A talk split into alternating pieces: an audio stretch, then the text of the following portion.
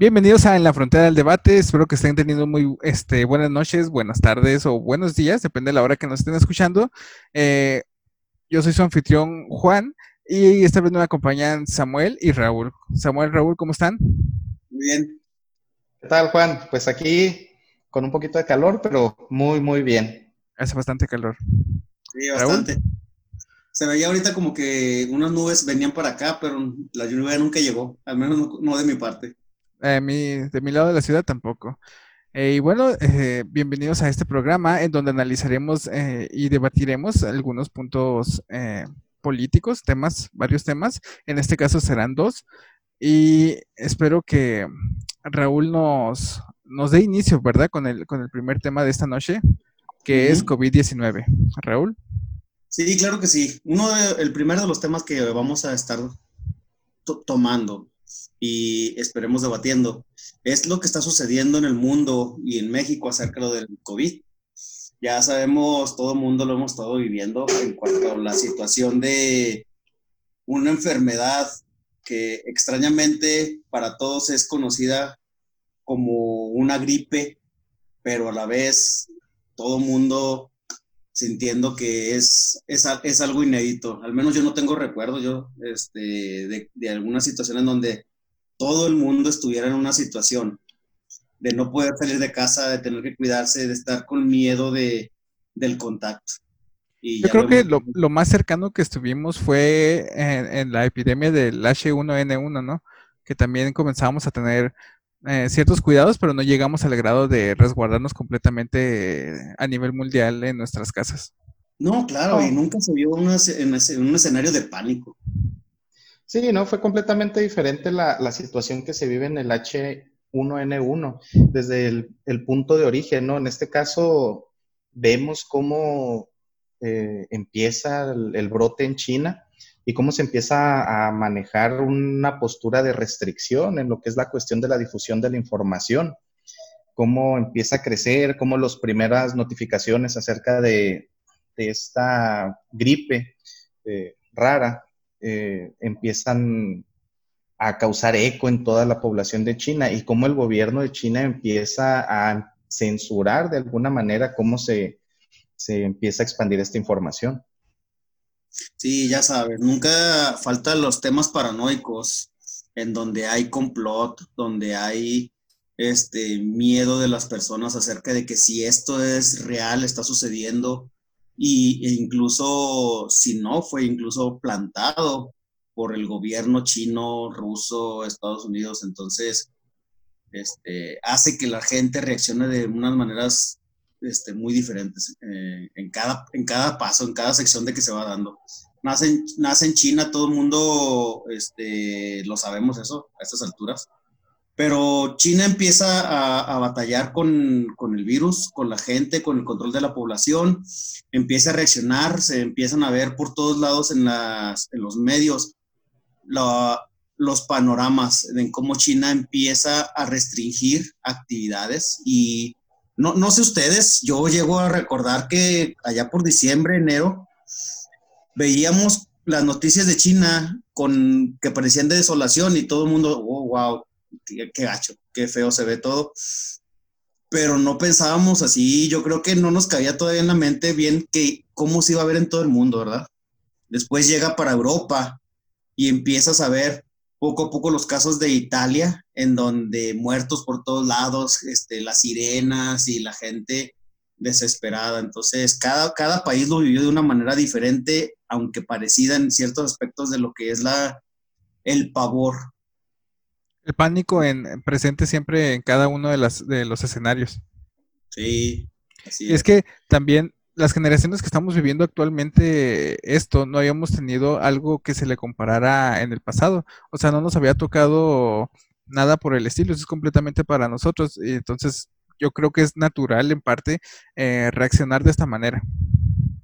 Pero pánico también entre comillas, porque, bueno, si analizamos el caso de China, probablemente se da muy diferente al resto de los países. Ellos con más experiencia en esta cuestión de las epidemias y las pandemias, eh, supieron controlar, digamos, de alguna forma, e-, este virus. lo que pasa en Europa con Italia y España es que se lo toman muy a la ligera, al no estar tan acostumbrados. Causó el pánico, pero ya cuando tenían el problema, la bola de nieve súper grande. ¿Por qué? Porque en un principio se empieza a comentar precisamente lo que comentaba Raúl en un principio. Este es un virus como una gripe, este, con síntomas de moderados a fuertes, y la población realmente no le toma importancia. Se empieza a esparcir, eh, el nivel de contagio es sumamente grande y ya cuando tienen el problema muy grande, cuando ya es muy difícil atender a todas las personas eh, de gravedad, es cuando cae el pánico y empiezan a tomar restricciones que realmente en ese momento tornan a ser un poco inútiles. Aunado a esto, el pánico que empieza a acrecentarse, la población lo que hace ahora sí es huir de las zonas de contagio y esto acrecenta todavía más la cantidad de contagio hacia países, ciudades o pueblos que no presentaban el virus, lo empiezan a llevar y esparcir y esto explota realmente el problema que se presenta en Italia.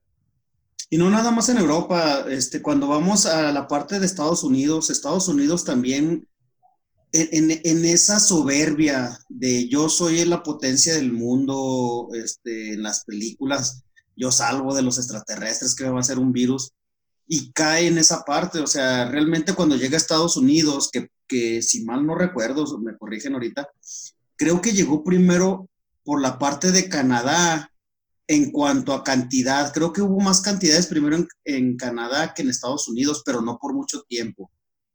Y, todo fue este, de una situación muy extraña. Empieza Tradeo a decir de que tiene, tiene virus él y su esposa, pero que están bien, que no pasa nada. Y luego empiezan este, actores de Hollywood, este, Tom Hanks en Australia, diciendo de que este, ellos, él y su esposa están en un, en un hotel, están con coronavirus, tienen síntomas, pero que están bien.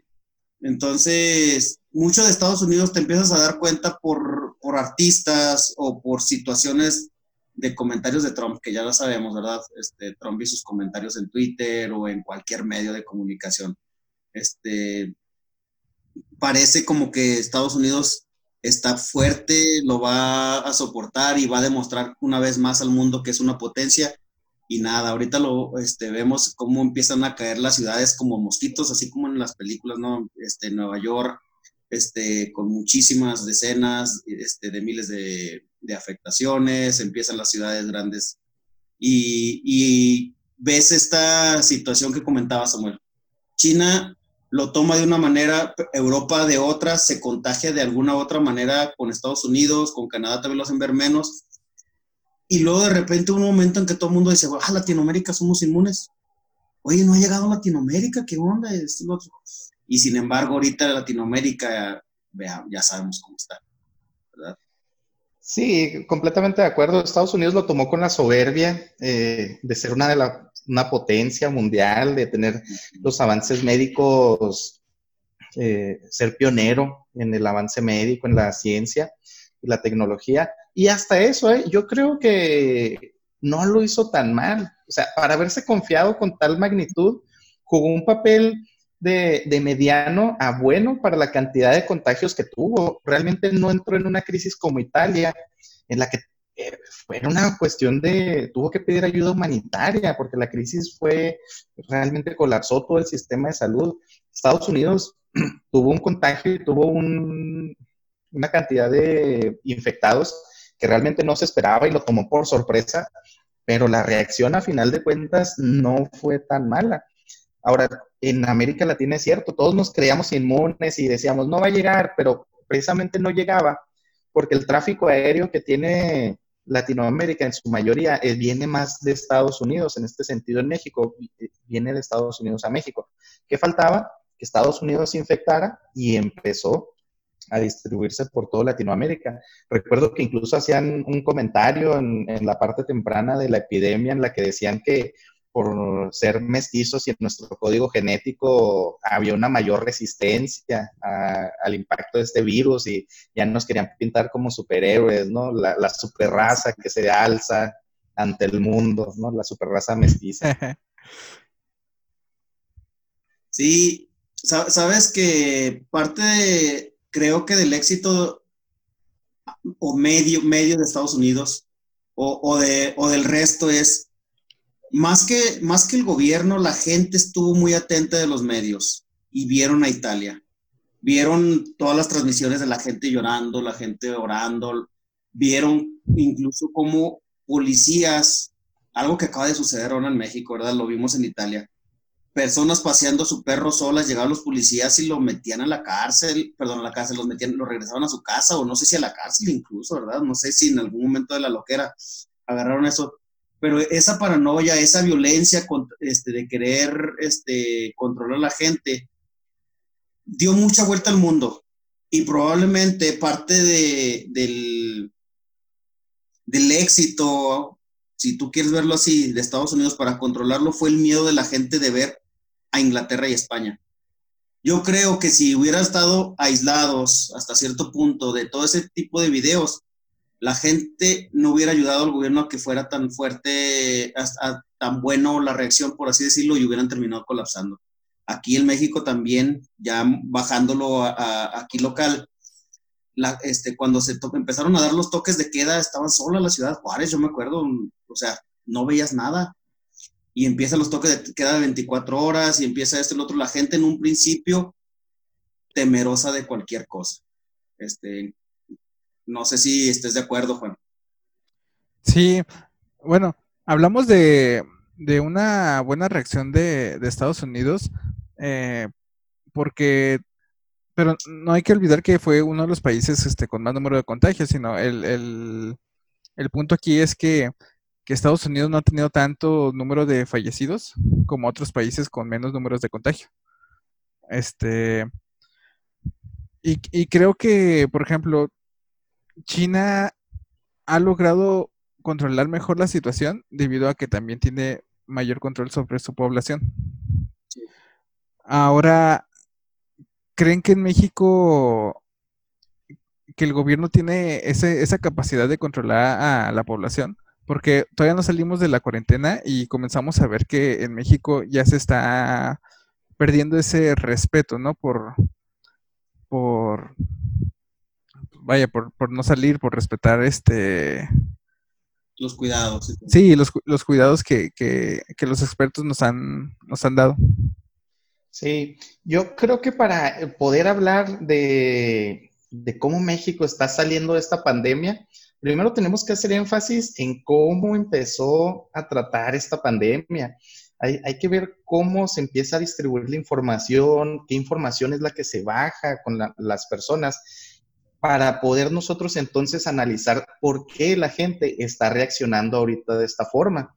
En un inicio, como dice Raúl, aquí en México se tuvo el miedo latente porque veíamos todo lo que pasaba en el resto del mundo. Muchos de los mexicanos que tenemos acceso a Internet veíamos todo, toda la situación que prevalecía en el resto del mundo y lo tomábamos con mucho miedo.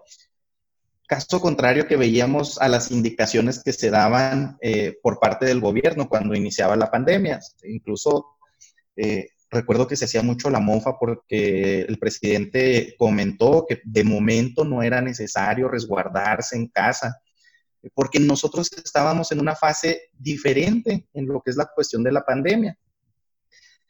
La mayoría de las personas eh, en, oposición dicen, no, tenemos que resguardarnos ahorita, eh, desde ahorita, cuando realmente no era necesario, porque eso era nada más frenar la economía. Hay que recordar que aquí en México no podemos tomar hasta cierto punto, en algunas ocasiones, las mismas acciones que se toman eh, en Estados Unidos, que se toman en Europa, y no por llamarlo primer mundo, no, sino simplemente porque las condiciones de vida aquí son diferentes. Aquí las familias son más numerosas, eh, es mayor la cantidad de personas que viven en un solo hogar, no es como en Estados Unidos. Todo ese tipo de factores eh, van influenciando. Y si hablamos de alguna manera de cómo se, empieza a tomar la, pandemia, yo creo que la dirección fue buena en un principio. Eh, se dio las, lo que fue la información fiable, se tuvieron las notas a diario, se, se, tenía la información a la población informada. Así es, aunque, mira, yo recuerdo que ya cuando empezó la cuarentena, eh, el presidente siguió diciendo eh, que todavía era seguro salir, ¿no?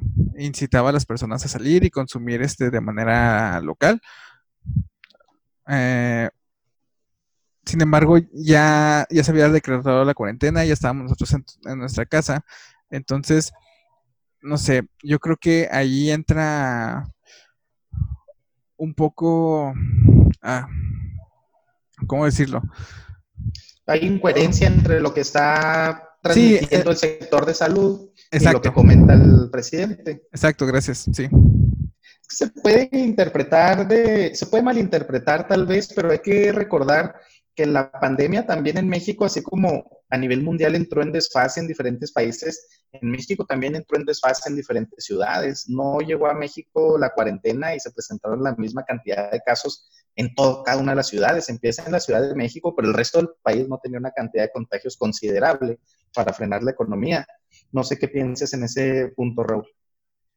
México no estaba preparado para hacer un alto total a la vida económica no somos un país este, beneficiado de el quédate en casa y no sé si recuerdan, ¿verdad? Cómo se hizo mucha mofa de los artistas, algunos de ellos en Estados Unidos, como Talía en su mansión, quédate en casa, pues claro, ¿verdad? Tienes tu mansión allá en Miami, no te pasa nada. Y de otras personas donde quédate en casa y luego te ponen la fotito de una carnita asada y estás atrás conviviendo con tu familia. La economía de México todavía está sumamente débil por las situaciones de los gobiernos anteriores. No estamos en una situación de poder de decir, ¿sabes qué? Ya nos repusimos, ya tenemos una fortaleza, el, la cantidad de ingresos pues, este, per cápita es lo suficiente como para que alguien se resguarde y sobre todo recordemos algo, las empresas en México no estuvieron respetando el pago por, del 100% del salario. Hubiera sido muy fácil para más personas quedarse en casa si no hubiera sido porque no recibieron pago o lo recibieron a un cuarto, a la mitad.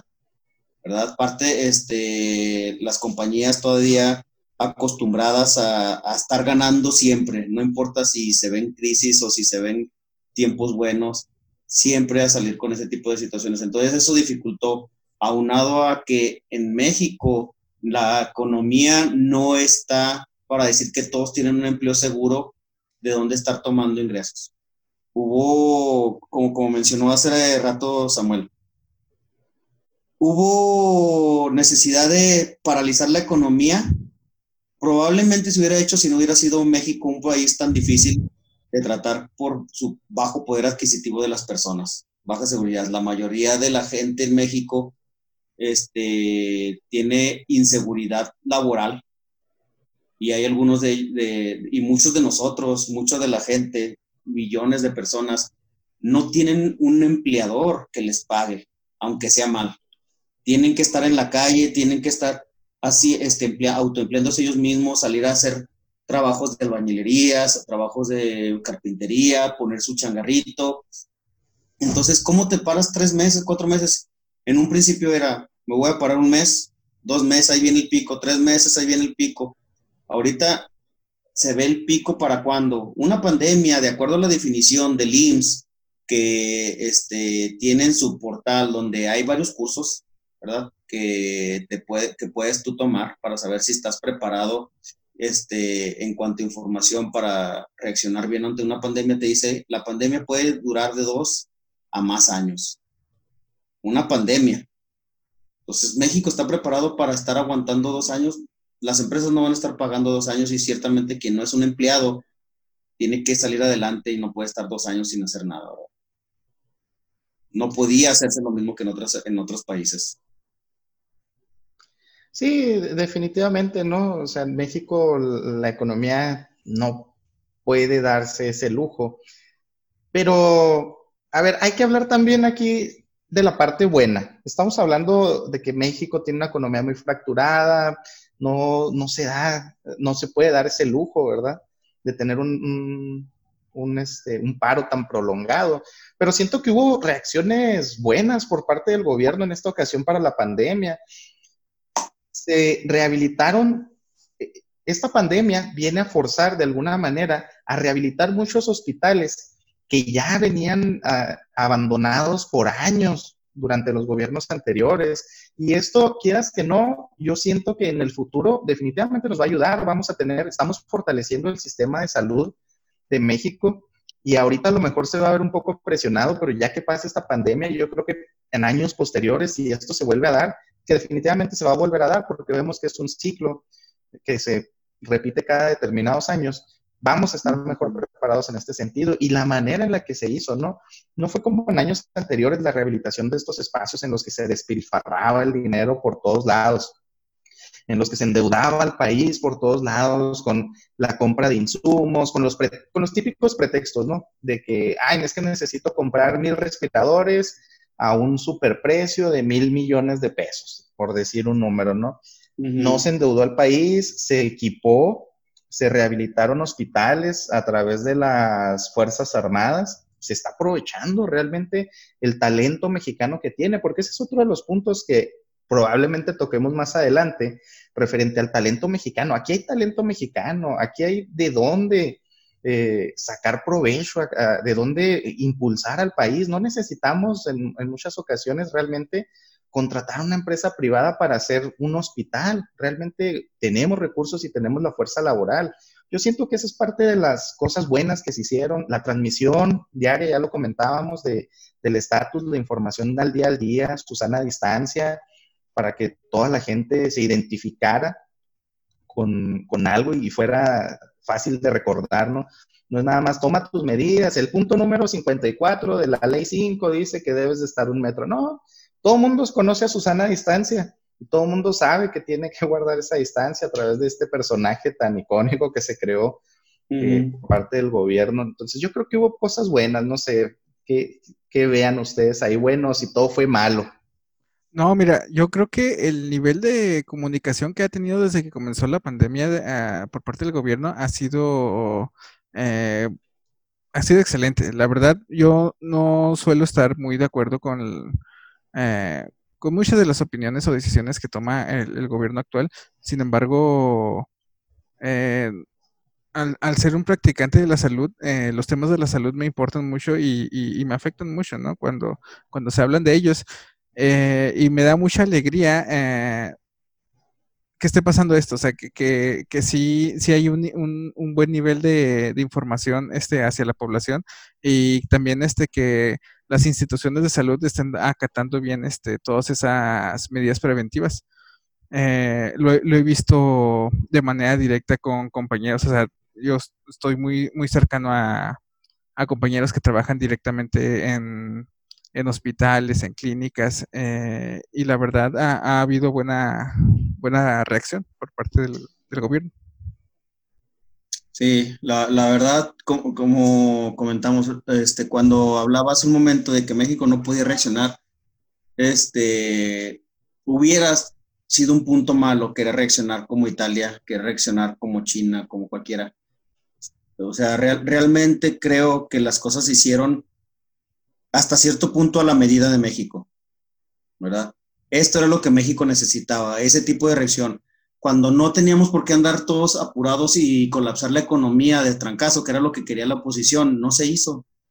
Se instó a, salir, ¿para qué? Porque sabía, se sabía que se iba a colapsar y después el daño económico termina venciendo al daño que el virus pueda realmente pegar en la población este, hasta cierto punto, ¿verdad? Y hay que recordar, ¿verdad?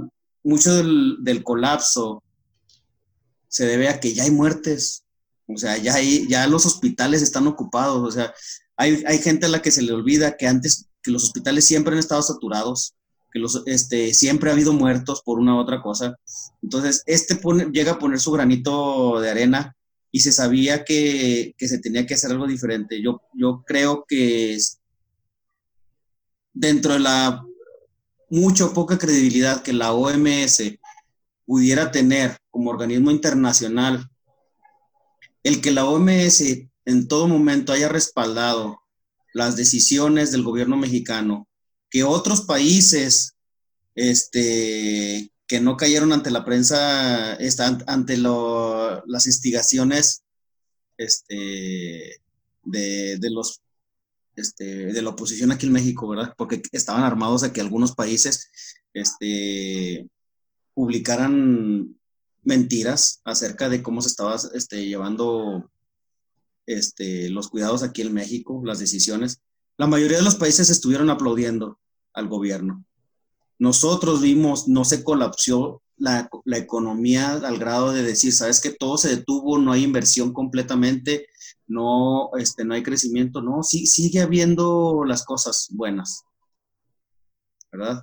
Entonces pienso que este, ahora que incluso a, Gatel ya sabemos lo este estar, estar ahí ya más activo este, para la OMS, yo creo que es un buen, un buen anuncio con las reservas que se deben de, de tomar de saber de dónde viene la OMS, ¿verdad? Completamente de acuerdo. Así es. Ahora, una recomendación que, que quiero hacer en este pequeño espacio es, tenemos que investigar de diferentes fuentes, no quedarnos únicamente con cierta eh, escritura, con casarnos con cierto medio. Hay que tener un criterio, este, hay que criticar de una manera objetiva. Y lo digo porque, volviendo al punto de, cuando México entra en la cuarentena, es cierto que se incitaba por parte del presidente a salir, a no parar la economía, no cargo.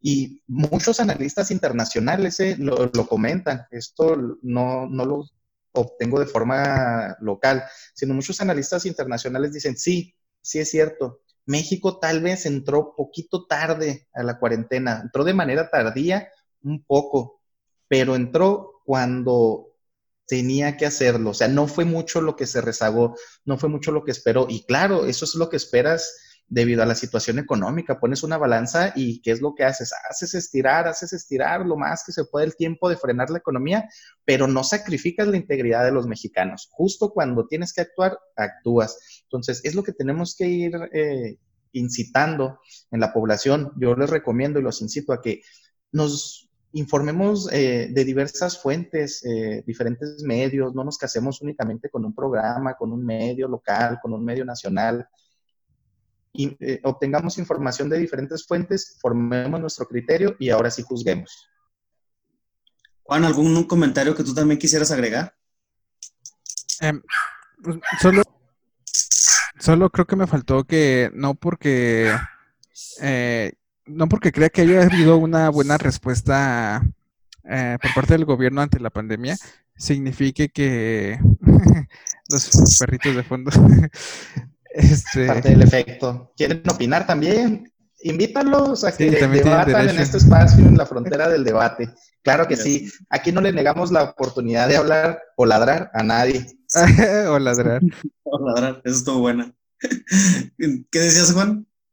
No, les decía que no porque opine que, la respuesta del gobierno haya sido buena y la habilitación de esos hospitales, eh, crea que el sistema de salud eh, esté, o sea, al 100%. El sistema de salud sigue teniendo muchos déficits y sigue habiendo falta de insumo y falta de personal. Se contrataron muchísimo a gente para combatir esta pandemia, pero son contratos temporales que no sabemos si va a haber la capacidad de mantenerlos pasando la, esta, esta pandemia. Entonces, pues ya iremos viendo con el tiempo cómo se sigue manejando esta, esta situación por parte del sistema de salud de México. Claro, y, hay que recordar, ¿verdad? Si se terminan de habilitar todos los 300 hospitales que desde un principio debieron de haber estado funcionando, ¿verdad? Y no estaban porque no los habilitaron, no los construyeron, o los dejaron en obra negra. Este, hospitales faltan en México. Entonces, no, no, no creo que los que vaya a haber falta de empleo. Yo creo que al contrario, ahora que ya están los hospitales va a poder haber em, empleo este, para muchas personas que lo necesitaban. ¿Vale? Y, creo que fue una buena discusión, la verdad. Esta, esta, hay muchas cosas que todavía se pudieran decir, se pudieran este, comentar. Ahí está el caso del Faro, de que habilitó este, un hospital privado con recursos este, del pueblo y todo el mundo diciendo, bueno, ¿y ahora qué va a suceder? O sea, se acaba la pandemia y el privado va a seguir siendo privado para los privados o ya, les construimos con nuestros intereses perdón, contra con los impuestos a, a alguien. Entonces, ahí vas viendo los dos lados de la moneda va a haber mucho tema, el COVID sigue estando vigente y si todo sucede como los especialistas dicen, va a seguir siendo vigente durante dos años al menos. Entonces, igual a lo mejor en algún otro capítulo vamos a tener la oportunidad de retomarlo, nuevas perspectivas tal vez, nuevos aprendizajes de lo, de lo sucedido.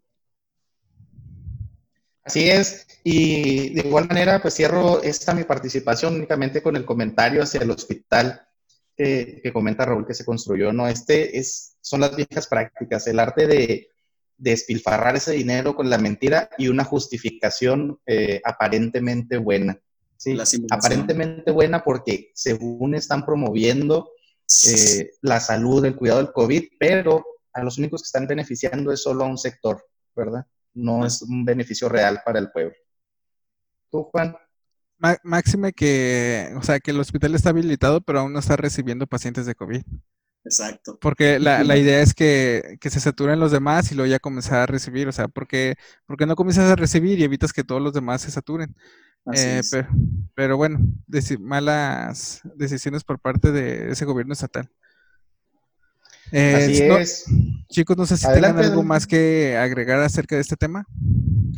No, pues yo creo que cerramos este tema del coronavirus, la verdad muy interesante y pudiéramos extendernos tres horas con este tema, un, tema muy extenso. Este, yo creo que vamos a una pequeña pausa y retomamos con un tema más interesante todavía. Eh, dos años ya de la 4T. ¿Qué ha logrado? ¿Qué no ha logrado? ¿Ha sido bueno? ¿Ha sido malo? Mucho se comenta. ¿Está realmente polarizado el país o no lo está? Eh, yo creo que vamos a jalar mucho, vamos a tener mucho hilo de dónde cortar con este tema. Vamos un pequeño breve espacio y continuamos. ¿Algún comentario más, compañeros? No, nada, nos vemos, nos vemos en un instante. Este, Raúl, ¿algo? Vamos ahorita. Perfecto, volvemos en un momento.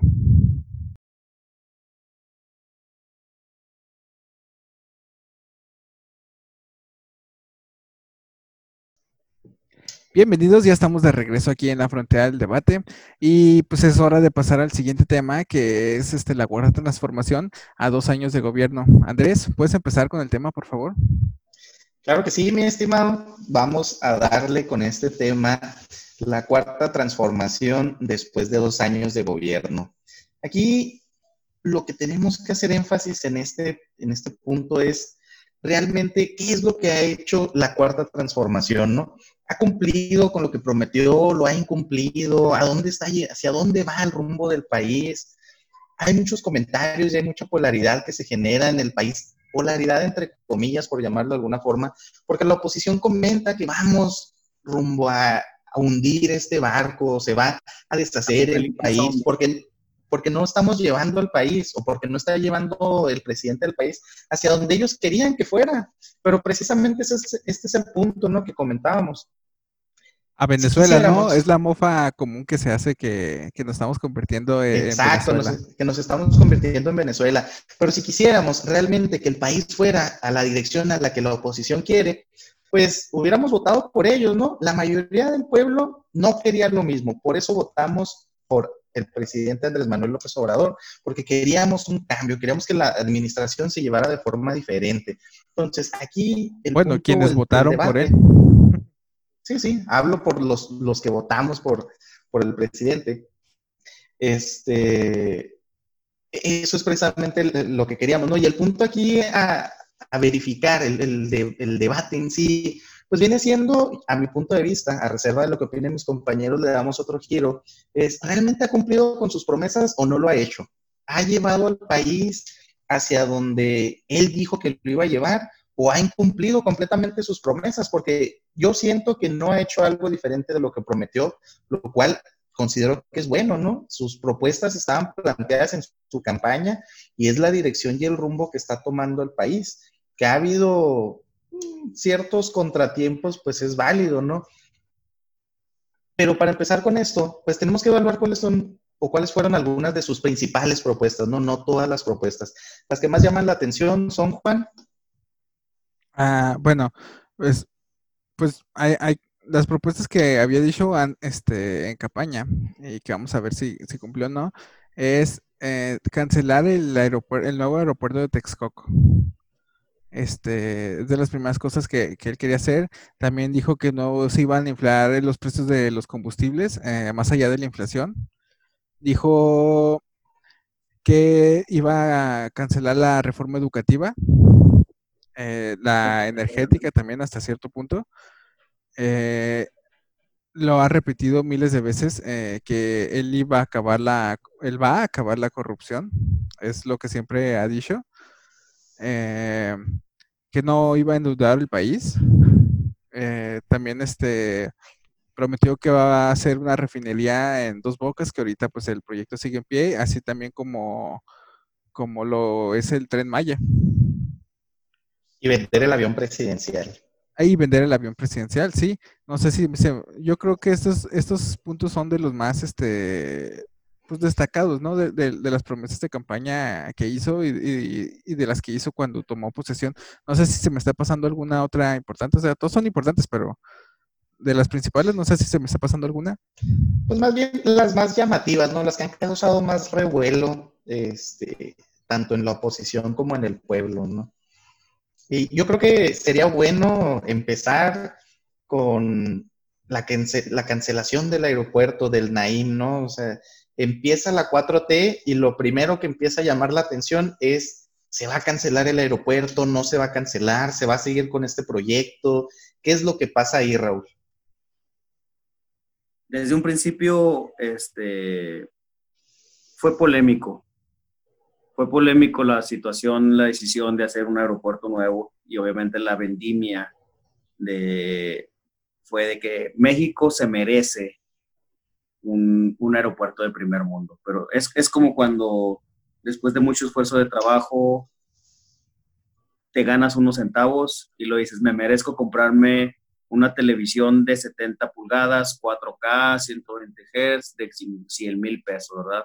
Cuando eres un, un obrero, un empleado promedio. La exageración. La exageración y en la opulencia contrastando con la realidad de, México. Quieres tener la casa súper adornada, el carro con los rines más bonitos y el motor no sirve o está estancado, creciéndole hierbas, ¿verdad? Entonces, eso caracterizó mucho los gobiernos anteriores, el querer poner a México como un centro turístico para el rico y siendo mantenido por el pobre, por el promedio. Entonces, la, incoherencia de querer hacer un megaproyecto en una zona que se inunda, perdón, que se hunde y sabiendo después que hasta en eso hay negocio, ¿verdad? Este, contratos por 50, 60, 70, 100 años en donde alguien iba a estar dándole mantenimiento, ¿verdad?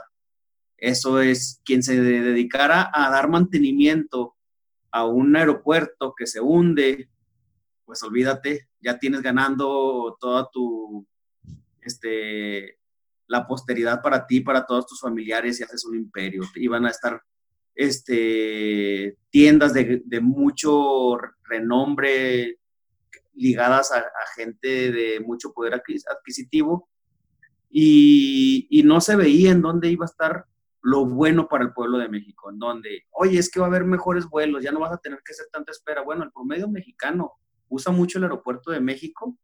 Entiendo la importancia del aeropuerto de México, pero no la importancia del aeropuerto para México, ¿verdad? Tal como se quería vender. Exacto.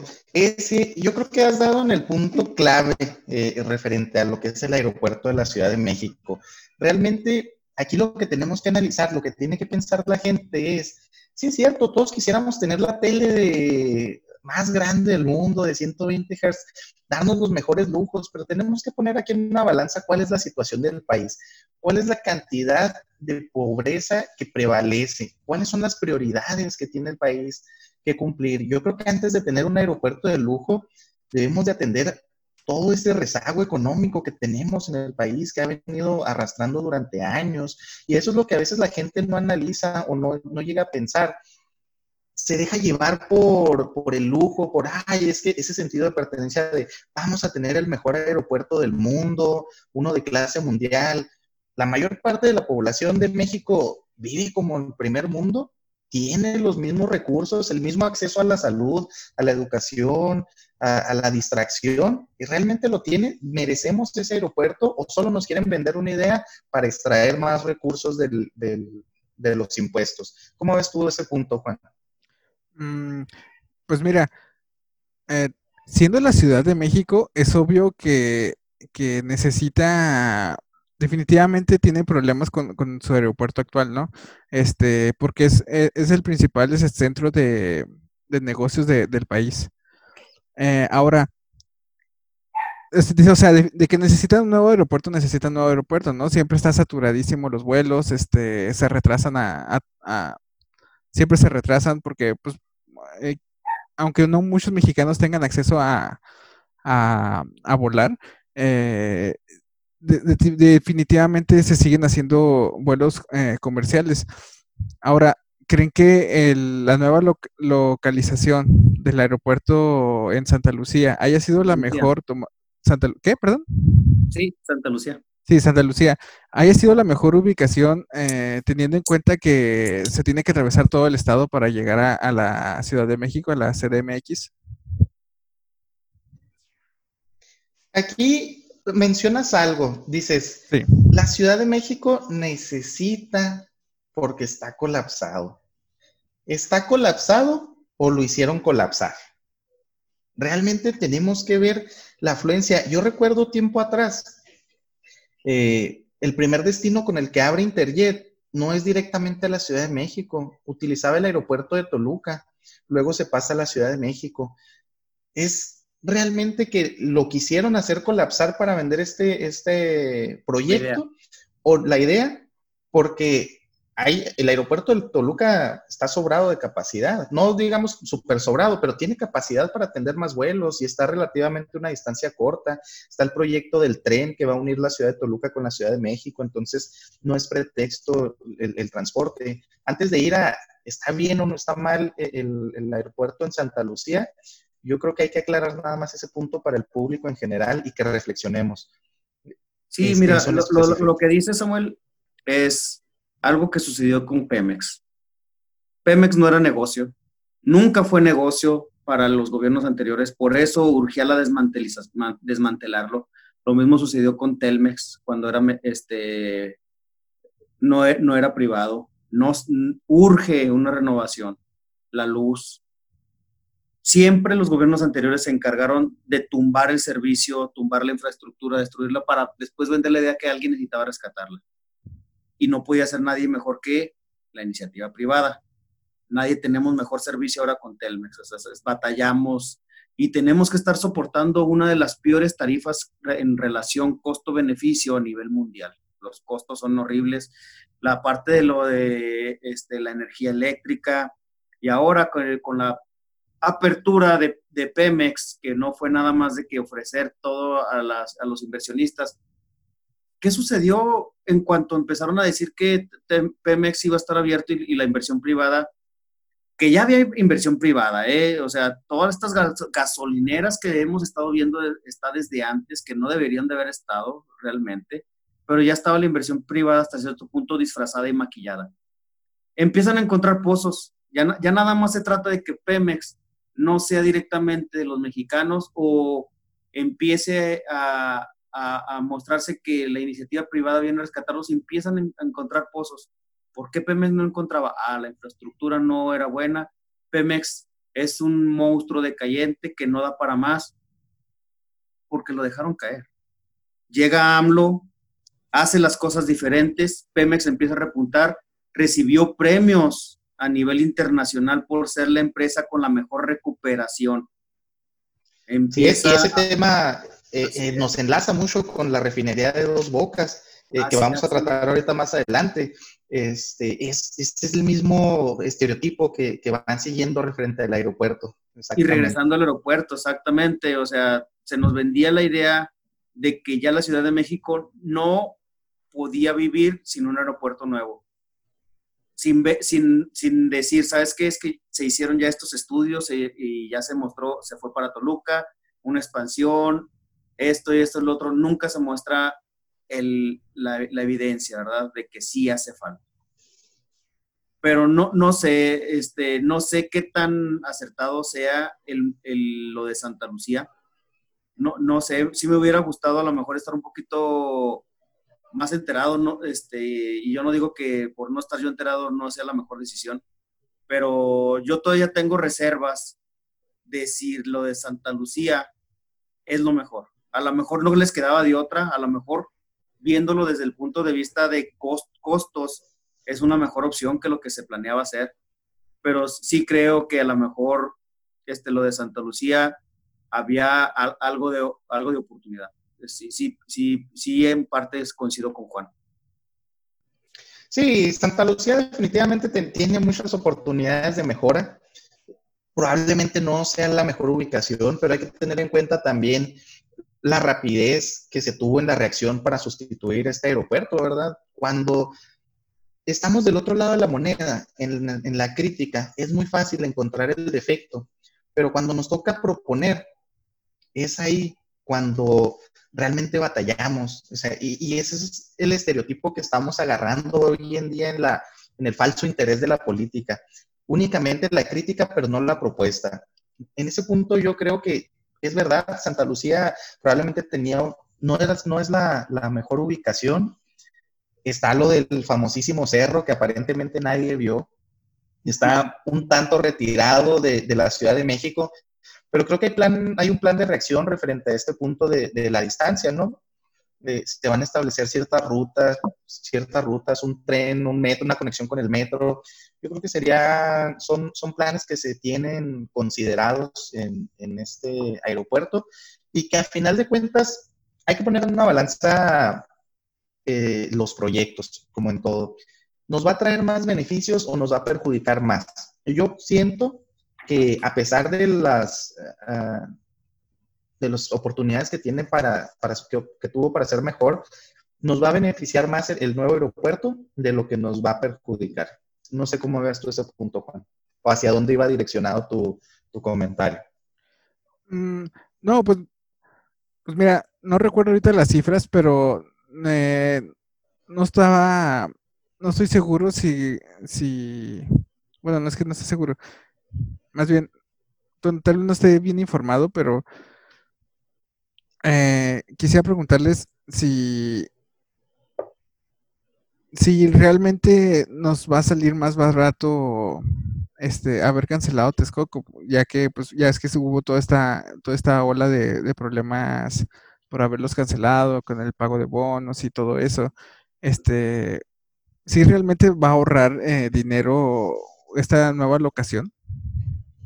Mira, en este momento el ahorro ya se está dando, ya, ya cuando haces la comparación entre los millones que ha estado costando ampliar, mejorar la parte de lo de Santa Lucía, ya hay dinero que se ha ahorrado. Claro que las cancelaciones costaron dinero, pero yo creo que era mejor eso a tener que vivir con una deuda 50, 70 años y el abuso.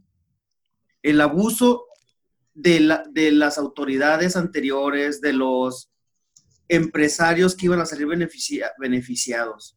Incluso nada más para evitar el, el, abuso, yo, yo hubiera estado de acuerdo que se hubiera cancelado, aunque hubiera este, significado más. un costo ahorita mayor, porque significa decir, ya estuvo, ya no estén robando, ya te robaste esto, no puedo hacer nada, ya hiciste la tranza, ya hiciste todo esto, pero ya no lo vas a hacer.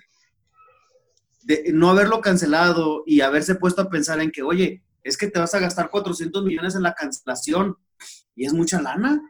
Tú, dije, no, no, tú estás proponiendo cancelarlo y estás, pues sí, pero pues es que también es ponerle un alto a todo lo que significó ese aeropuerto, la corrupción, el compadrazgo, el saqueo.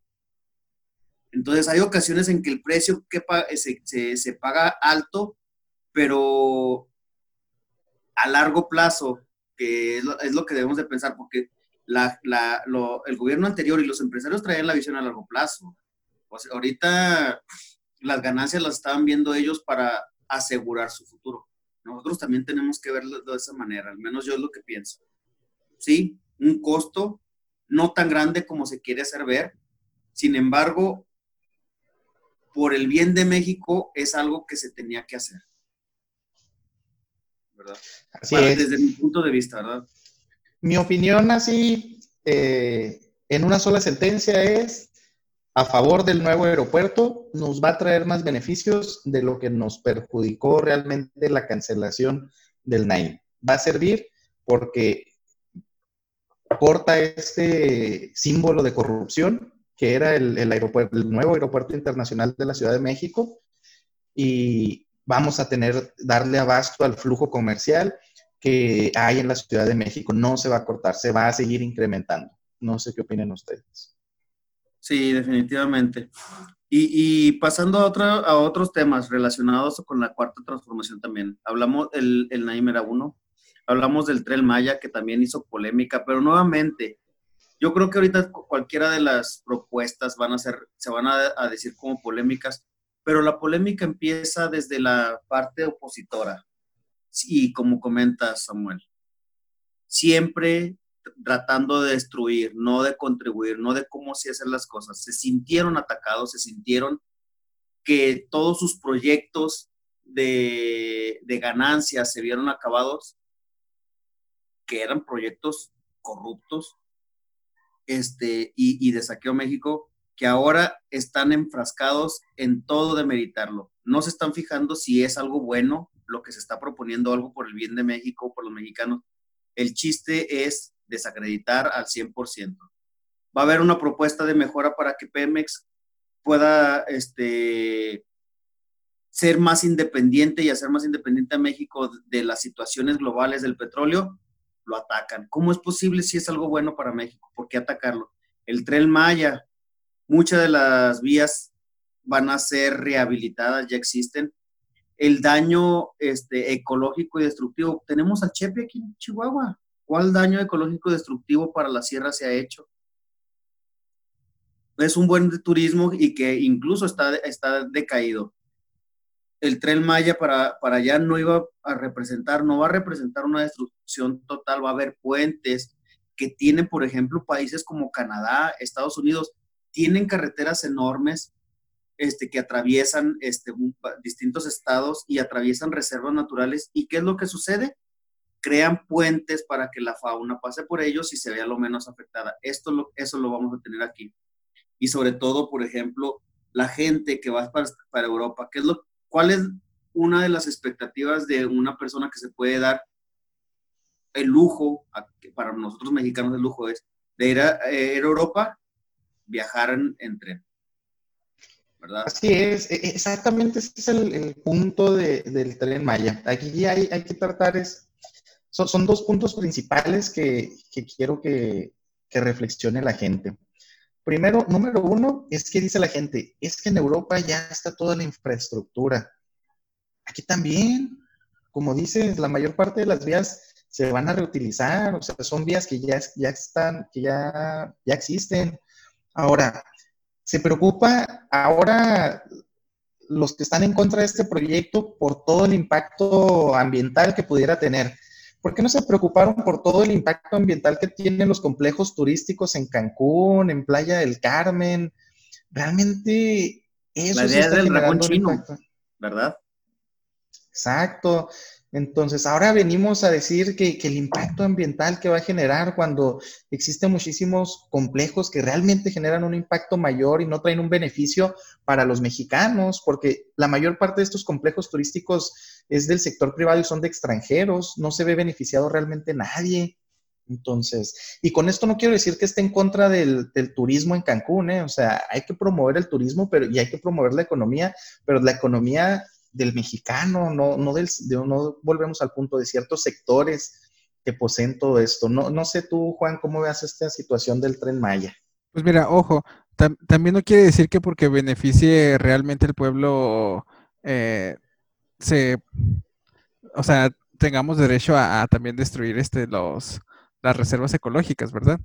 Este, sin embargo, creo que dado las, las últimas, ¿cómo se dice?, actualizaciones de, los permisos ecológicos que ha tenido el Tren Maya, pues aparentemente todo, todo parece indicar que sí se va a respetar.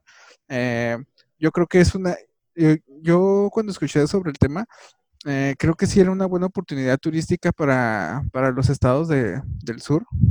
Este, sí me tenía un poco preocupado pues el, daño, ¿no? El daño, a, el daño a la ecología. Pero te digo, al último que he visto, pues parece indicar que pues está bien. Yo no tengo problemas mientras no, con este proyecto, mientras no se dañe la ecología. Y, no es que me las dé de muy ecologista ni nada, ¿verdad? Porque, eh, pues no sé, igual consumo agüitas de botella y, cosas que probablemente dañen más a, futuro al medio ambiente. Eh, pero de todos modos creo que es algo importante que se debe de, considerar en este tipo de proyectos. Algo que creo que, sí debemos de ser es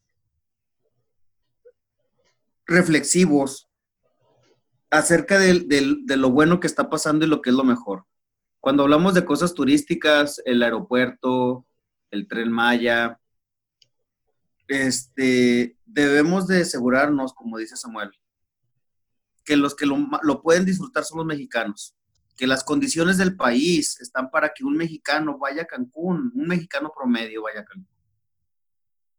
No, no estar esperanzado de que la manera en que Cancún lo vas a visitar es yéndote a trabajar a los hoteles de los ricos para estarlos limpiando a estar ahí en las canoas esperando de que alguien llegue, un francés, llegue un alemán, un inglés, un gringo, para darte cinco dólares. Y tú decir, vaya, qué bueno que me dieron cinco dólares porque con lo inflado que está el dólar, estos cinco dólares me dan para una semana de alimentos. Entonces, debemos de tratar de quitarnos la idea de que el turismo es para el extranjero y el trabajo para el mexicano. Entonces, cuando hablamos de la cuarta transformación, ¿qué está ofreciendo? ¿Ha logrado lo que, no, lo que se ha propuesto? Estamos a un año y medio de, este, de esto, estamos por cumplir el segundo año, como comentábamos. Y, y pensar que ahorita ya estamos consiguiendo todo, yo lo pondría en que estamos dando pasos este es aquello que estuvo recibiendo México durante decenas de años, no lo vamos a recuperar en tres años, cuatro años, más, digo, perdón, y menos si seguimos atacando al gobierno que está tratando de cambiar. Afortunadamente, este, la mayoría de México, y por mayoría me refiero desde, el desde que eres 51%, ya eres la mayoría, ¿verdad? Este, la mayoría de México apoya las decisiones, los proyectos. Este, se ha visto difícil la cuarta transformación, por supuesto, pero no por falta de liderazgo del gobierno, sino por las personas que todavía están del bloque anterior golpeando y golpeando y golpeando, infiltrados, tratando de, de hacer de que esto sea este, el peor escenario de México apocalíptico para volver ellos y volver y esta vez no irse. O sea, ya, ya, ya saben que perdieron. Ya lo que quieren es asegurarse de no volver a perder el poder, no volver a perder privilegios porque están diciendo, oye, yo no puedo permitirme otros tres años de, de, pérdida económica si yo ya me veía con dientes de oro, ¿verdad? Entonces, yo, yo no, no sé la apreciación que, que tengan ustedes, este, pero cómo se sienten ya aterrizando los locales a, nosotros. Ustedes, ¿cómo sienten el país? Cuando vas al Oxxo, cuando vas al río, cuando vas a la tiendita de al lado, ¿se sienten, lo, sienten algo de beneficio cuando van a cargar la gasolina, cuando están en la calle, ven los mismos baches? ¿Qué ven de diferente la cuarta transformación ahorita a cómo se planteaba? Yo, adelante, Juan. Ah, no, si yo le iba a decir que yo sinceramente yo seguía viendo todo, de la misma manera, salvo la gasolina, ¿no? Que aquí en frontera pues nos sentimos un poco más cómodos con los precios, no sé cómo se sientan las demás personas en las otras partes del país, pero no creo que haya influido mucho el gobierno en eso aún. Eh, no sé qué vas a comentar tú, Andrés. Ah, quiero hacer énfasis en un punto muy crítico que comenta Raúl y no quiero que se malinterprete para todas las personas que nos escuchan. El no atacar al gobierno no significa no criticarlo con las malas acciones. Ojo aquí, porque luego se puede malinterpretar este punto con que no, es que cómo no vamos a atacar al gobierno, tenemos que criticar todo lo malo, si no vamos a hacer Venezuela, porque le vamos a dar el poder absoluto, todo este show. No, no, no, no. Aquí se trata de, de, ver lo bueno, pero también lo malo. Hasta ahorita hemos dicho algunos puntos de Santa Lucía, si es cierto, no está tan correcto, pero ese es el, el fin de este programa, ver lo bueno, pero también lo malo. Referente a cómo nos hemos sentido, la verdad es que yo me he sentido igual, o sea, de hecho, yo creo que me he sentido mejor porque había el comentario por ahí de, algunos personajes que decían, compren dólares porque se va a ir el dólar, va a costar el doble en un año, este, ahorren en dólares. Bueno, pues la verdad que ha tenido una depreciación natural y se ha presentado por la cuestión de la crítica que se nos presentó con el tema que ya hablábamos del coronavirus, pero hasta antes de esta pandemia yo no veía realmente un cambio drástico en la economía, una recesión. Yo nada más esperaba que, dijeran que ya estábamos en Venezuela ahora con las filas que hacíamos por el coronavirus en el ESMAR. Dije, ya nada más eso falta, ¿no? De que suban la foto y en lo que nos convirtió AMLO, ya somos Venezuela. Filas en el ESMAR, filas en, en el supermercado para entrar kilométricas así se ven con muchas otras notas que dicen que es por culpa de AMLO cuando sabemos realmente que la situación es por otra, otra cuestión. Y siento que va por buen camino la 4T ahorita porque precisamente se están cumpliendo las promesas, se, se, está llevando a cabo el tren Maya, que ya, había, que ya hablamos de los beneficios, se canceló el nuevo aeropuerto y se está dando pie a Santa Lucía. Y ahorita otro punto medular que tocábamos referente a la gasolina, México tiene que tener independencia energética. No podemos estar dependiendo de que alguien más nos venda gasolina cuando quiera y al precio que quiera. Siendo nosotros productores de petróleo, ¿cómo es posible que no podamos darnos abasto? Y comentaban la oposición en aquellos tiempos de, de campaña para las elecciones presidenciales, es que la energía eléctrica es el futuro de hoy.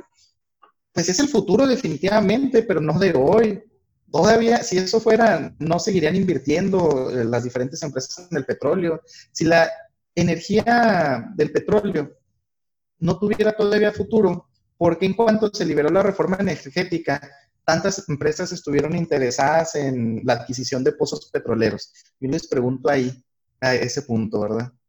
No, mira, y, y aunque, ¿cómo se dice? aunque sí sean más limpias y ayude más al medio ambiente las energías limpias, eh, México es un, es un país petrolero. O sea, si, si algo, si México tiene algo es petróleo y creo que sería hasta tonto no utilizar este, los recursos que son de México. O sea, en ese punto sí estoy completamente de acuerdo con ustedes. O sea, eh, si, si petróleo es lo que tenemos, pues petróleo es lo que vamos a usar. O sea, no, si no tenemos la infraestructura para energías limpias, pues obviamente no vamos a, no, no se tendría por qué enfocar en eso nuestro gobierno. Si del cielo te caen limones, véndelos a Estados Unidos y cómprale limonada, pues no. Ya sé, Exacto, no es lógico. Fíjense que este, haciendo reflexión de lo que estamos comentando, e, es, es obvio que no íbamos a sentir un cambio para bien inmediato, ¿verdad? Dos años es muy poco tiempo para tratar de revertir todo lo malo que se hizo y que se sigue haciendo en el país. Estamos ahorita hablando de que veo, vas a la calle y ves este, los baches. Pues, ¿quién está gobernando? La responsabilidad de los baches no, no es del gobierno federal, ¿verdad? Es que es del gobierno local que hace con los recursos.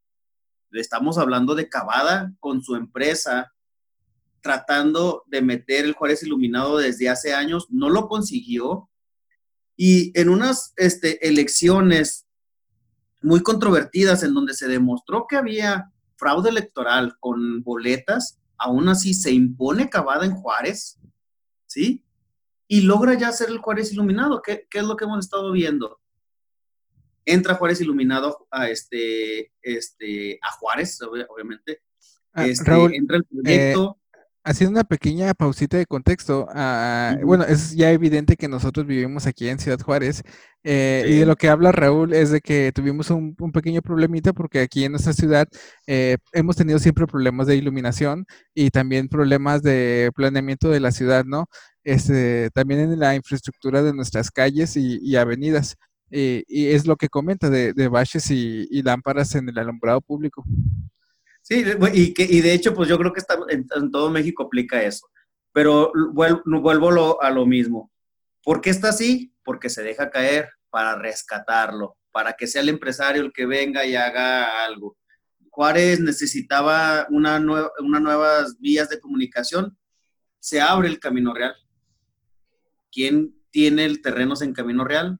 Teto, eh, un expresidente municipal, el cual se encarga de, de, toda esta situación y de conseguir este, beneficios. Y esa es la historia de todo México. Nosotros estamos ahorita en Juárez, pero si sales el, este, en cualquier estado, la responsabilidad de, de, los, de la iluminación del municipio, drenaje el municipio, los servicios principales es el municipio, ¿verdad? ¿Quién? Y, yo los invito a reflexionar a, todos. ¿Te quejas de la cuarta transformación? ¿Por quién votaste? ¿Tienes a tu presidente municipal del PRI-PAN? ¿Le estás pidiendo que, que se haga responsable de lo, de lo, mal que está tu ciudad? ¿O, nada, ¿O estás yéndote a López Obrador para ver si él, él es el responsable de todo, verdad? A tu gobernador.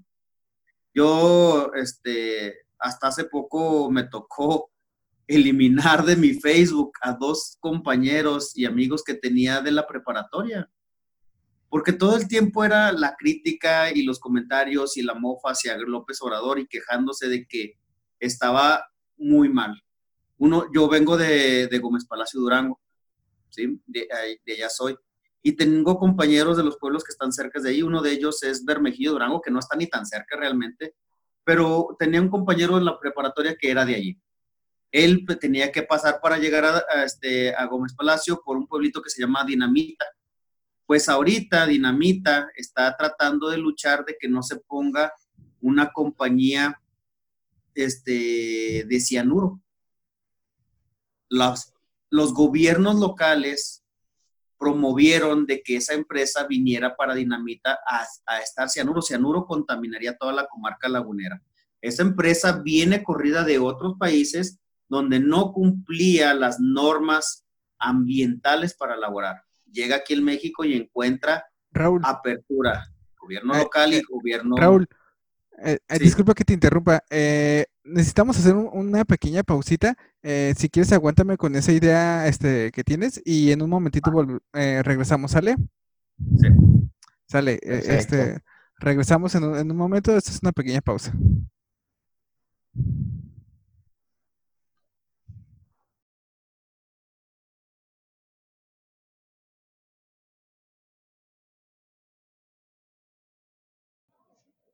Y bueno, ya estamos de regreso en la última de las pausas que vamos a hacer por, por el día de hoy. Eh, estábamos comentando, bueno, Raúl estaba comentando que en la, en la cercanía del pueblo de un amigo suyo eh, estaban construyendo una fábrica de cianuro, me parece. Este, uh -huh. eh, adelante, Raúl, prosigue. Ah, sí. El comentario principal va enfocado a realmente la percepción de si estamos teniendo lo que se había pedido con la cuarta transformación o no. Y si no lo estamos teniendo, realmente se debe a la fallo de la cuarta transformación como, este, como facción este, ahora en el poder o se debe a otra situación. Y estaba comentando a, de, del caso en, en, Gómez Palacio Durango y, y por ahí cerca de los pueblos, en donde conocidos míos, este, ahora ya conocidos, ¿verdad? Er, eran, eran amigos de la preparatoria, este, los tenían en el Facebook y ellos, uno, de ellos vive en Torreón, otro de ellos en Bermejillo, Durango. Bueno, a estas alturas está en Gómez Palacio, pero él es de Bermejillo, Durango. Y para ir de Bermejillo a, a Gómez Palacio, Durango, tienes que pasar por otro pueblito que se llama Dinamita Durango. En Dinamita Durango está haciéndose una manifestación que norma, este, ha sido pacífica por parte de los lugareños para estar en contra de la este, e, instauración de una compañía de cianuro, la cual viene corrida de otros países por las inseguridades que ha presentado y que no ha acatado las reglas ambientales. Y este, ellos dos, este, que yo creo que en el supuesto de que lleguen a ver este programa van a saber quiénes son, ¿verdad? Este, van a, este, yo creo que van a ser los primeros este, mensajes haters ahí. este, es, eh, siempre, saludos a los compañeros. sí, por cierto. Gracias, gracias por habernos dado material. este, echándole todo a AMLO. México no sube mal AMLO. México sube, inflo, infla AMLO, error del AMLO, todo. Mal crecimiento AMLO. Y yo les cuestionaba, les, decía, ¿por qué criticar a AMLO por las decisiones que tienen que estar tomando los gobiernos locales, como los municipales, los regidores, los síndicos, este, incluso los gobiernos estatales que ellos eligieron, ¿verdad? Este, todos tienen ciertas responsabilidades y cree, cree, creo que culpar de todo el gobierno de lo, de lo que sucede, tanto bueno como malo, al gobierno federal, pues no está bien, no está aterrizado. Entonces, se ha cumplido las expectativas de, de la cuarta transformación. Ahorita todo el mundo de, lo, de la oposición dice que en Venezuela no se ha cumplido, ¿verdad? hay gente que esperaba eso de, de, la cuarta transformación, gente que no se ponía a razonar muy bien en, en qué se basaba decir que íbamos a estar Venezuela. Había gente opositora de AMLO que le cayó de sorpresa que cuando ganó no se desató el apocalipsis zombie que todo el mundo esperaba. Entonces, cumplió las expectativas para aquellos que esperaban que fallara y que México se fuera a la ruina, no las cumplió. Afortunadamente para nosotros, los que sí estuvimos a favor, este, eso no se vio, pero todavía hay mucho camino por recorrer. Dos años, año y medio, de hecho todavía no se cumplen ni los dos años completos, ¿verdad? Estamos hablando de año y medio, camino al segundo año. Este, no va a ser suficiente. Más de 70 años de, de saquear al país no van a ser suficiente. Cumplió, todavía no, yo no puedo decirlo tiempo pasado. Está cumpliendo, está esforzándose, pero se va a ver aletargado estos porque siempre tienes a la gente en contra, a la gente opositora, en los gobiernos locales, este, como lo dije, este, siempre tratando de hacer algo. Uno de los ejemplos, tenemos al Faro, es algo que tenemos todo el mundo en la, en la mente, cómo está esforzándose. Tenemos no nada más a él de ejemplo, tenemos a, otros gobernadores, otros estados en donde se está viendo mal. No y de ellos hablaremos más adelante, puede ser, tal vez sí, tal vez no síganos. Así es, así es. Entonces, este, definitivamente yo creo que es bien poquito el tiempo que tenemos como para desentrañar todo lo que significa este, la cuarta transformación. Ahorita que, por cierto, uno de los comentarios que estaba diciendo fuera de cámaras, este, Juan, es la cuarta transformación, ¿quién es? ¿Qué es la cuarta transformación? No es AMLO nada más. Este, muchos de nosotros este, necesitamos recordar que la cuarta transformación es toda la gente que hizo el cambio, Y que viene desde la 2004, 2005, cuando AMLO se desata como candidato y lo, y lo defiende este, la cuarta transformación AMLO, que en ese momento no le llamamos así, ¿verdad? Pero defiende para lo del desafuero, para que gane, aunque se lo quitan, en 2012 gana y se lo quitan otra vez, ahorita ya es tan grande este movimiento que ya fue imposible que se lo quitaran por mucho que se intentó, ¿verdad? Pero AMLO, sí, como líder, pero él no es la cuarta transformación. Únicamente. Sí es. Definitivamente, completamente de acuerdo en, ese punto de vista. Pero bueno, hemos hablado mucho de, de, todos los aciertos que tiene AMLO, que AMLO se ha cumplido, que AMLO nos lleva por el buen camino, que las promesas, pero como lo dijimos, ¿no? Desde un principio en el programa, no todo es bueno, no todo se ha cumplido y aquí no vamos a hablar solo de las maravillas de, del gobierno. Hay un punto aquí muy interesante que no se ha cumplido, ¿eh? y esto lo comentaba Juan, el famosísimo avión presidencial.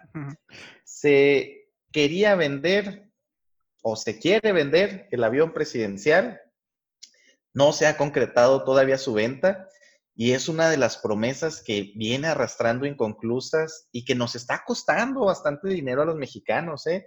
Mantener ese avión presidencial sale un buen dinerito. Aunque nos estemos ahorrando el dinero de, la operación que se estaba utilizando, a final de cuentas esto es una cuestión administrativa y en los negocios sabemos que aunque nos estemos ahorrando 100 millones, ahorita está generando un gasto de tantos millones y eso nos está afectando. Sí, yo creo que lo más, lo más eh, adecuado para todos hubiera sido que ese, ese gasto que tú mencionas se hubiera eliminado por completo que es lo que en un principio propuso el, señor presidente. Eh, y creo que es de los más, bueno, del, fallo más notorio que ha tenido en lo que va su, su gobierno hasta ahora. Sí, este, yo no lo veo tanto como un fallo, lo veo como una estrategia no aterrizada completamente en cómo deshacerse de un gasto innecesario. De hace unos momentos eh, hablaba yo de la opulencia, el gasto excesivo, el querer derrochar y querer vivir como virreyes. Este, yo creo que la estrategia no ha funcionado. No, este, el buscar vender el, el avión era desde un principio difícil, ¿verdad? Porque atacas a las personas que lo, que lo que lo promocionaron, que lo que estuvieron metidas ahí y luego buscar que lo vendan, pues quiénes van a tener la cantidad y el dinero, las mismas personas que que probablemente estuvieron involucradas ahí, ¿verdad? Difícilmente vas a hacer que los 7 mil millones algún país quiera usar, este, ¿cómo se llama?, invertirlos para comprártelo, estaba sobrevalorado desde un principio, o algún empresario que atacaste o destapaste durante la campaña vaya a decir, oh, bueno, pues yo lo compro. Entonces yo creo que sí es una estrategia fallida, a lo mejor parte de la efervescencia de, decir que yo voy a arreglar el mundo, que no se ha logrado a muchas cosas que todavía están pendientes.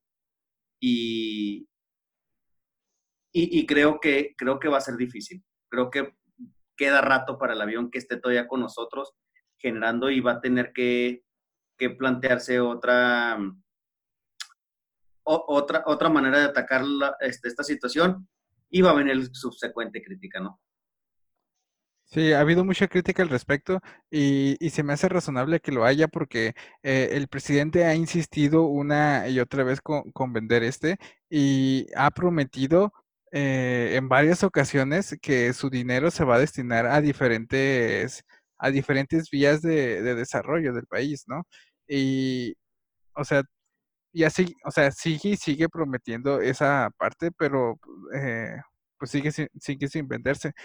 No, yo entiendo que es difícil, yo entiendo que es muy difícil que, se venda un avión, como tú dices, este, tan opulente, porque es muy, muy costoso y está sobrevalorado, y sí es difícil encontrar a alguien que tenga, ahí está el avión, lo muestra Andrés, que tenga el dinero para comprarlo, pero si se sabe que es difícil hacer esto, yo considero que no es muy correcto que el presidente siga en sus, en sus diferentes conferencias prometiendo este, ¿cómo se dice?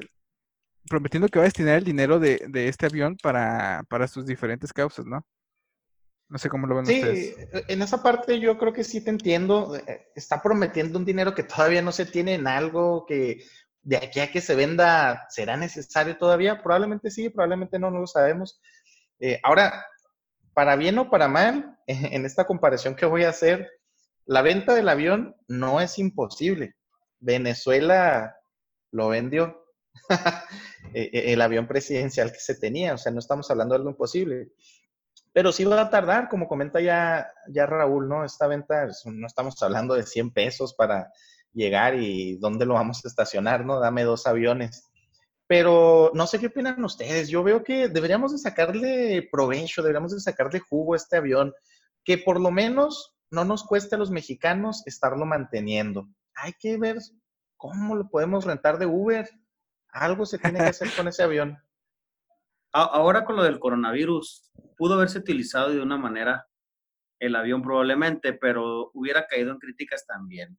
O sea, si, si somos sinceros, todo es criticable a, la cuarta transformación, a AMLO las decisiones. Si AMLO hubiera dicho, ¿saben qué? Voy a desmantelar un poquito de, de los lujos que hay adentro para convertirlo en un avión de transporte de médico, hubiera sido este, sensato a lo mejor decir hasta cierto punto, bueno, pues si ya no lo vamos a poder vender algo, pues el menos de los males, el, el, menor de los males, vamos a sacarle provecho. Pero hubiera estado la posición, mm, tan, tanto avión tan bonito y los estás desmantelando, ahora ya cómo lo vas a vender, este, ahora cómo vas a hacer eso. El, el avión, para empezar, los 7 mil millones que costó, o 4 mil millones, o 100 mil millones que hubiera costado, no los vale. Fue inflado para poder sacar dinero, para poder robarse ese dinero. Si tú un avión de las características similares lo intentas vender en un país como en Holanda, Suiza, este, algún otro país de Australia, no te cuesta 7 mil millones. La tecnología que tiene, las comodidades que tiene no valen eso. Fue inflado para poder de ahí este, sacar dinero y a lo mejor de los 2 mil millones o mil millones que hubiera costado o 500 millones que hubiera costado, todo lo demás se destinó para otra cosa. Y decir que el costo total del avión fueron 7 mil millones es nada más decir todo lo que englobó no que realmente valga la pena. Ahorita yo puedo ir con mi camioneta de afuera y decir que vale 12 millones de dólares, ¿verdad? Y pedir y, que y exigir. Entonces yo creo que va a ser difícil, a lo mejor si se aterriza a lo que valdría el, avión realmente internacionalmente, a lo mejor pudiera decirse, ok, un año sale. Replantear la, estrategia nuevamente. Bueno, ¿y por qué, Adelante, Juan. Dale. No, no, o sea, yo estaba de acuerdo con, Raúl que si no se puede vender, deberíamos sacarle el, mayor provecho a, este mueble. Eh, que es un mueble, exactamente. Sí, este. Mueble, palabra usada para utilizar un vehículo aquí en la frontera. Vamos en el mueble. Pequeño paréntesis. Fíjate, no tenía idea que no se usaba en el resto de la República. Me acabas de, iluminar. yo creo. Eh, pero, o sea, y eso es lo que me gustaría, lo que tú, lo que tú mencionas, me gustaría que, propusieran, eh, no sé, estrategias para sacarle provecho en lugar de estrategias adyacentes para intentar venderlo, ¿no? Como, como fue la, la venta de, de cachitos para hacer una lotería del avión, que en realidad pues no te ganabas el avión. Este, ahí sí se me hace muy cuestionable ese, ese método para venderlo. O sea, no me parece correcto. Me parece mejor buscar alternativas para, pues, para sacarle provecho. Redundé mucho Nomás dije provecho, provecho, provecho, pero pues esa... Pero pues es lo que se le tiene que sacar sí, ese, es, el Punto, es, el punto que, sacarle quería el llegar. Al, a, la naranja. No hay que tenerla ahí echándose a perder. Es, que, es que saben que fue tanta la opulencia y el despilfarro que es difícil justificar o difícil poder recuperarlo. O sea, no, vas a poder recuperarlos justificadamente y, ya tienes que dejar de pensar probablemente en que vas a vender los boletos. Yo tampoco estuve de acuerdo en esa estrategia cuando estaba viendo que lo vamos a vender. Dije, oh, ok, pero yo esperaba que lo quisieran a vender al valor real que pudiera tener el avión, y real es un decir, ¿verdad? Sino un, un valor que alguien de realmente estuviera dispuesto a pagarlo. Cuando lo quieren vender en la misma cantidad que nos costó, empiezo a ver así como que mm, creo que no va por buen camino. Ya cuando sucedió lo de los boletos, dije, no, esto no está bien. no estuve de acuerdo. Eh, habrá quien pudiera defenderlo. Yo en lo particular pienso que no es la mejor de las estrategias. No, definitivamente no. Yo creo que más que vender el avión es, estrategia política, ¿eh? no es tanto la venta que, que se está realizando como tal. O sea, no es, aquí el punto no es venderlo. Yo creo que si el gobierno quisiera vender el avión presidencial, ya lo hubiera vendido. ¿Por qué? Porque como dices, saben lo que vale y saben lo que van a pagar por él. Si les interesara tanto vender el avión, pues ya hubieran puesto el precio que es. Y con esto te evitas la crítica y los comentarios del gasto que está generando mantener este avión eh, en los hangares eh, de Estados Unidos y ahora que se trajo a México. Yo creo que es más para, es un juego político, es una, es una pieza política que se está guardando el gobierno para cuando tenga la necesidad de utilizarla, ¡pum! Estoy en aprietos, ya se vendió el avión presidencial. Pues, Bravo. Así, como lo planteas, es un poquito peor porque, o sea, estás diciendo entonces que, que están usando el dinero de los mexicanos, muchísimo dinero en, en jugarse esta jugada política, como dices. No, es que no hay que olvidar de que en este juego de la, política, o sea, definitivamente tienes que tener un as bajo la manga. ¿Por qué? Porque se van a presentar situaciones que te van a estar afectando. ¿Quién, quién sabe qué tan ético sea ese tipo de jugada? Yo, yo lo vería como una situación de estamos haciendo lo mismo del anterior. Este, es, eso yo estaría esperándolo de, de los gobiernos anteriores a los que la cuarta transformación busca no parecerse, ¿verdad? Incluso con todas sus recomendaciones que dan sus expertos.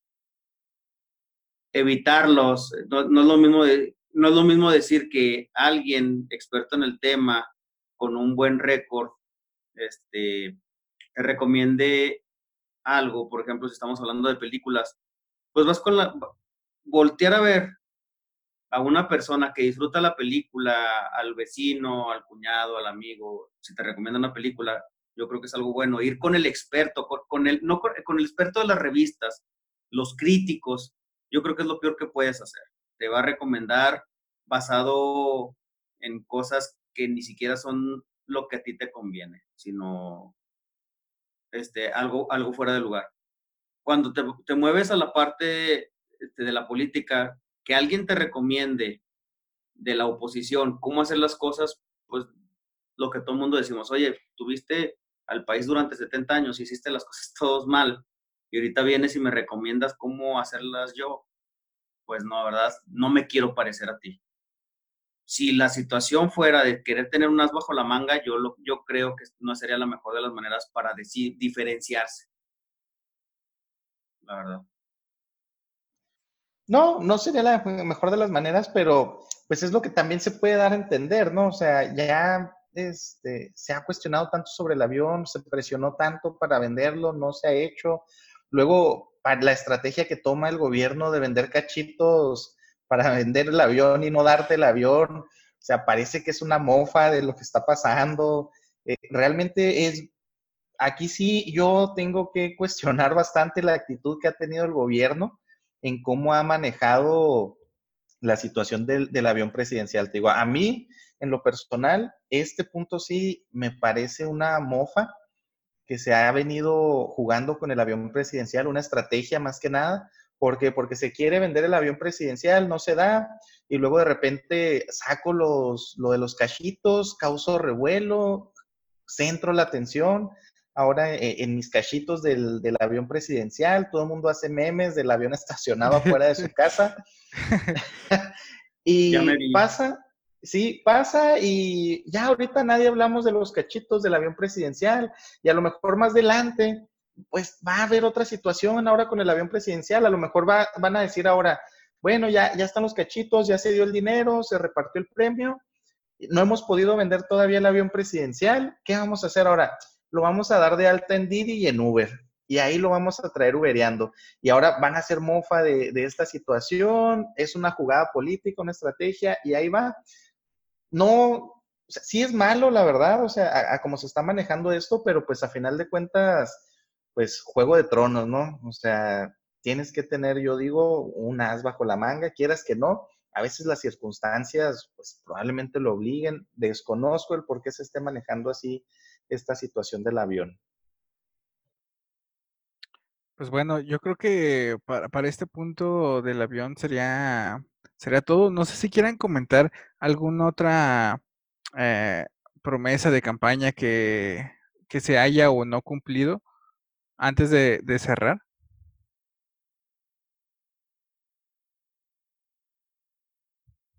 Yo creo que una de las promesas de campaña que vienen del, desde el 2006 y, de, y parcialmente lo comentamos es no a la corrupción.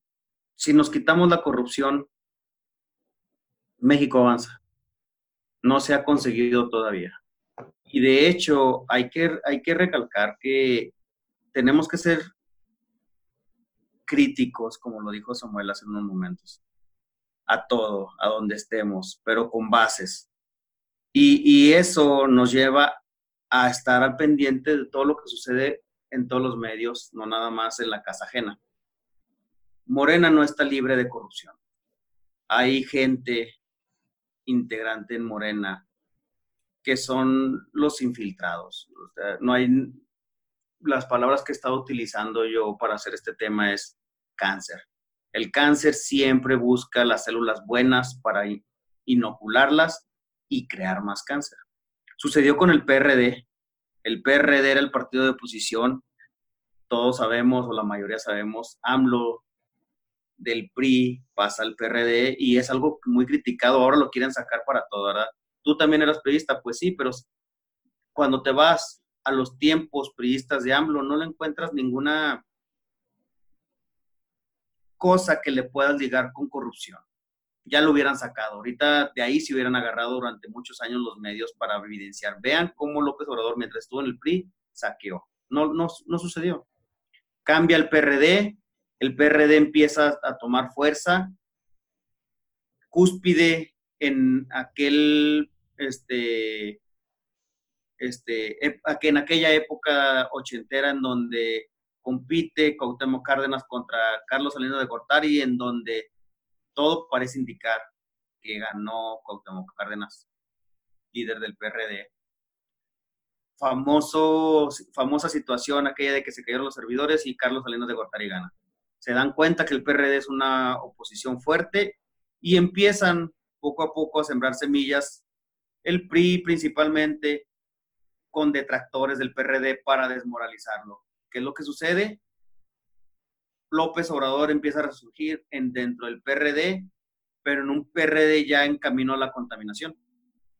López Obrador se ve forzado a salirse del PRD porque ya los valores no, que en un principio este, representaba ya no, ya no los considera este, igual y, se forma Morena. Pero Morena llega en un tiempo en que el PRI ya aprendió que los opositores pueden agarrar poder, pueden agarrar fuerza, que es lo que hace desde un principio, empieza a meter agentes durmientes, yo les digo, en donde actúan, vamos a decirlo así, como el ganado, se mueven como el ganado, rumen como el ganado, pero cuando hace falta se convierten en lobos, ¿verdad? Que atacan al ganado que tienen a un lado. Entonces, Morena, así es, Lili Telles es, es uno de los ejemplos. Y como esos hay varios, hay muchos ejemplos locales. Lili Telles es más sonado en la tele, pero hay muchos ejemplos locales. Entonces, tenemos que criticar todo, tenemos que estar al pendiente de todo. Morena puede llegar a convertirse en un futuro en el próximo PRD. ¿verdad?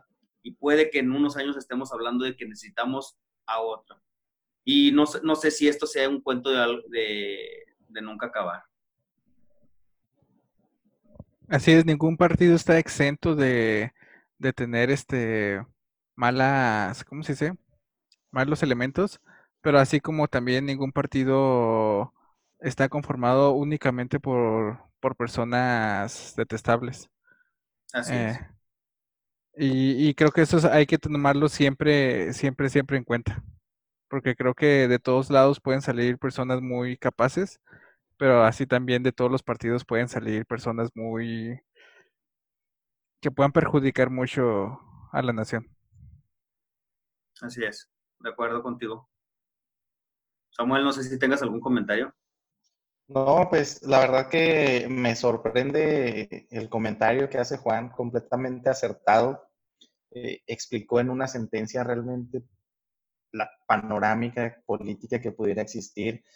Hay personas que juzgan Morena solo por ser Morena, hay personas de Morena que juzgan al PRI solo por ser del PRI, pero me ha tocado ver muy pocos, o podría contarlos con los dedos de las manos, pero eh, algún conocido que estuvo, que, eh, es ah, partícipe del Partido Revolucionario Institucional, y la verdad, pues yo no tendría nada que decir de él, ¿verdad? Es una persona íntegra que realmente es joven, es muy joven y lucha por los valores de, de los jóvenes y promueve pues la nueva imagen que está dando el PRI con los valores que él sí tiene implantados, ¿verdad? Desafortunadamente, eh, el entorno donde se pudiera llegar a desenvolver, pues no le ha permitido desarrollar su carrera política como debería.